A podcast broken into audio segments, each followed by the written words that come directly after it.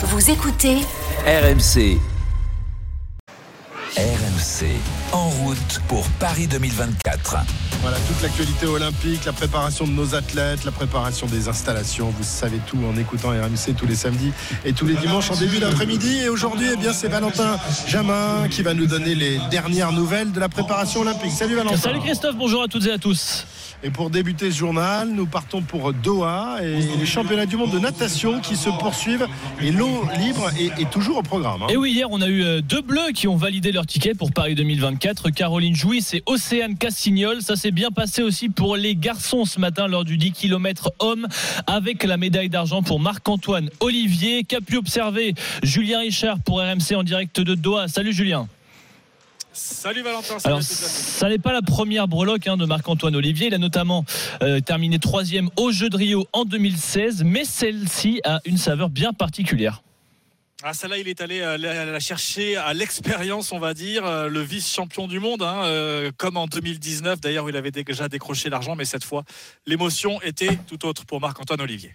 Ouais, elle est belle. là. Franchement, il y a deux jours, euh, je pensais pas participer au championnat du monde. Là, je participe.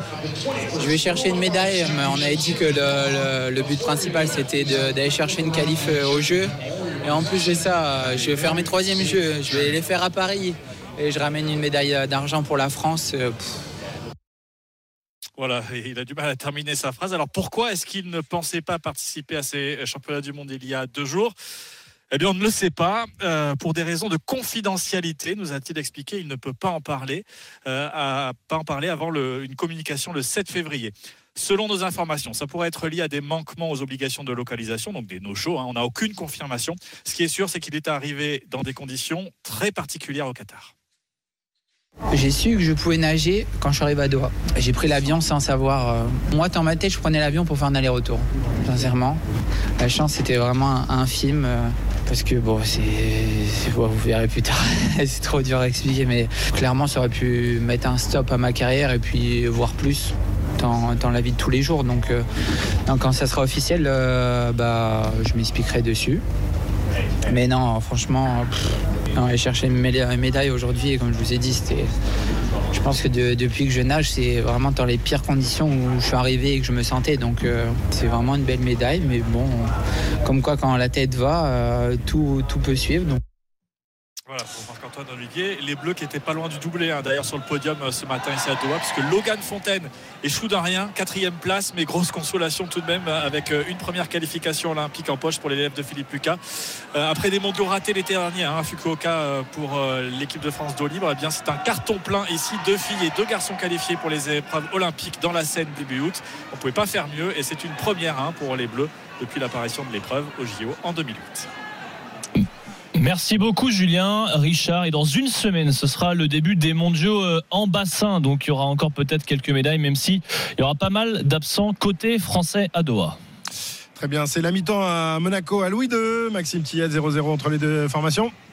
Exactement, un seul tir cadré à se mettre sous la dent euh, sur cette première période. C'est pour les Monégasques qui sont créés la plus grosse situation. Mais à part ça, c'est trop léger. Il va falloir changer de rythme en deuxième mi-temps, puisque pour l'instant 0-0, score vierge et nul à la pause. À tout à l'heure, les garçons, pour la deuxième mi-temps. On espère un peu plus enjoué entre Monaco euh, et Le Havre. Euh, 13h48 euh, en route pour Paris 2024 avec Valentin Jamin. Après Doha, euh, direction le sud de la France. Nous partons pour Fos-sur-Mer, au soleil, pour les championnats de France de badminton. Et oui, parce que deux frères français se disputent un ticket pour Paris C'est pas les frères 2024. Lebrun, hein. C'est pas les frères Lebrun en tennis de table, ce sont les frères Popov. Et ils s'affrontaient il y a quelques minutes sous les yeux de Léna Marjac, notre reporter sur place. Bonjour Léna. Salut Valentin, salut à tous. Alors lequel des frères Popov a pris l'ascendant dans cette finale? Eh ben, c'est le plus jeune, c'est Christo Popov, 21 ans, qui a gagné donc en 3-7, 21-17 dans la dernière manche. Les deux frères nous ont livré une grosse bagarre dans, devant, dans une salle pleine, hein, devant des, centaines de spectateurs, parce qu'ici, on est à Fosse-sur-Mer, c'est leur club, c'est leur public, ils sont à la maison. Et donc, c'est le plus jeune qui vient de remporter son troisième titre de champion de France.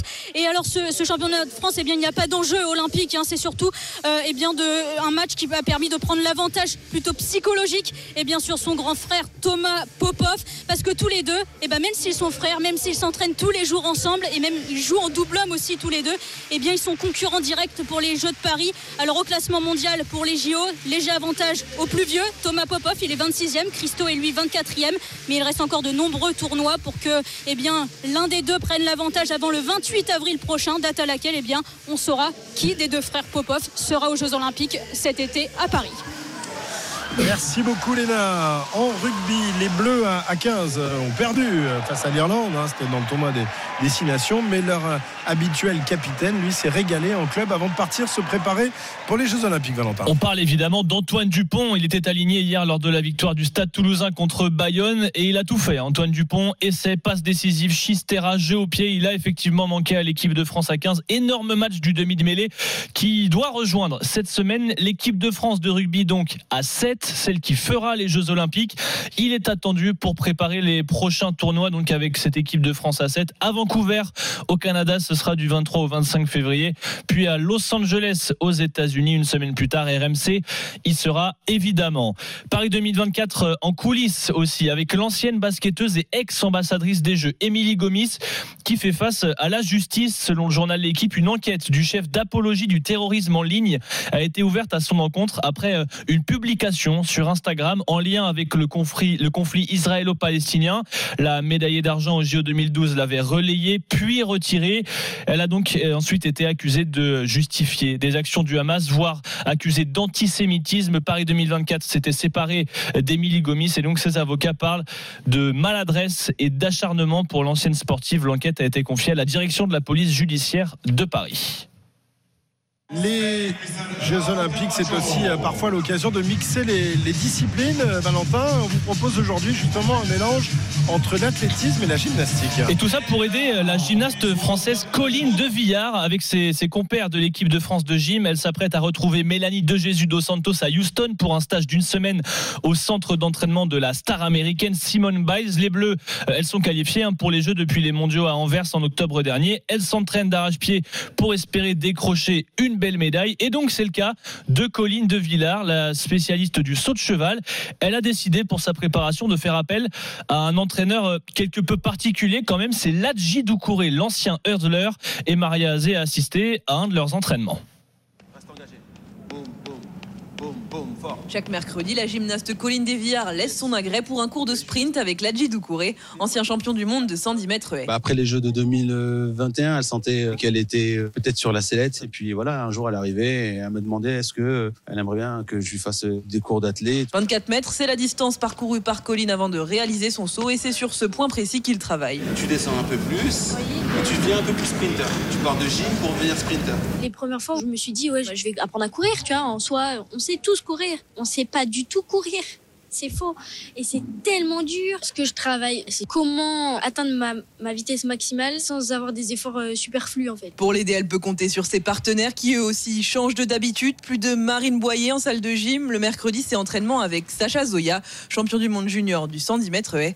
Mais au début, il a fallu s'adapter. Moi, j'arrive, ils me disent ce que je dois faire, j'enchaîne comme à la gym. Hop, hop, hop, hop. Et ils me regardaient tous comme ça. Ils me disent, mais tu fais quoi? Je fais, bah, je fais ce que tu m'as dit de faire. Me disent, mais il faut se reposer entre temps. Et du coup, bah maintenant j'ai bien, j'ai bien compris qu'il fallait se reposer. Euh, non, mais en vrai c'est trop bien. Enfin, quand même, je m'entraîne avec euh, Sacha. Et c'est d'autres personnes qui, qui montrent aussi leur vision du sport. Et le travail paye depuis Tokyo. Colline de Viard en saut de cheval, c'est un titre de championne d'Europe et une médaille de bronze aux mondiaux. Je pense à la je pense au départ. Au final, ce qui est bien, c'est que je me focalise vachement sur la course, ce qui me permet de pas réfléchir à ce qu'il y a derrière, enfin, le son lui-même. Et c'est tellement plus simple. Sincèrement, maintenant, je me dis que si ma course est bien, je sais que derrière, ça sera bien. Aujourd'hui, Colline court plus vite, ce qui lui permet de gagner de l'impulsion et de l'amplitude sur son saut. La Jidou courait aussi, voit sa progression. Bah maintenant, c'est une athlète. Alors qu'il y a deux ans, elle arrivait, c'était une petite gymnaste qui venait faire un peu de cours d'athlète. Si bien que sa protégée attire les convoitises. Du coup, il y en a plein qui veulent la recruter. Car la gymnaste impressionne sur la piste d'athlétisme de l'INSEP. Tous là, ils me disent hey, Tu cours vraiment vite Ce serait bien que et tout de venir. De quoi lui donner une idée de reconversion après les Jeux. Avec Daddy, on avait dit qu'après les Jeux, j'allais essayer un, 60. Non, je suis pas fermée à l'idée. Ce serait beau, hein que je passe de la gym à l'athlète comme ça. Mais avant le 60 mètres, la Française se prépare pour les 24 mètres qui l'attendent à l'Accor Arena de Paris-Bercy en juillet 2024. Gaine-toi, switch, les bras. Le reportage de Maria Azé pour RMC. Et puisqu'on parlait un peu d'athlétisme, évoquons le, le marathon des Jeux Olympiques, le marathon pour tous. Est-ce que tu as ton dossard, Christophe, pour le marathon Ah, olympique ouais, euh, Non, pas encore. Pas mais encore bon, euh, Je, je l'aurai peut-être pour le lendemain, je pense. Ah oui, j'allais dire, tu l'attends ou tu t'es préparé ou non, pas, pas vraiment pour le, Non, pour non, le faire. En tout cas, vélo, il en reste, si jamais ça t'intéresse, quand même 5000 sur les 40 000 en tout. C'est ce qu'a annoncé cette semaine Tony Estanguet, le patron de Paris 2024. La moyenne d'âge pour le moment, pour les participants, elle est de 41 ans.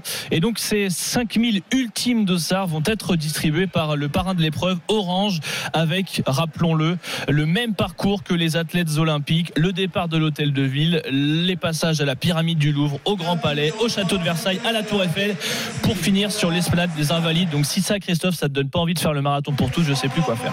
Ah ben je crois que tu peux plus rien faire pour moi. Malheureusement, je suis un cas désespéré. Merci Valentin Avec plaisir. euh, pour toutes euh, ces infos euh, donc la préparation de nos athlètes pour les Jeux Olympiques. Euh,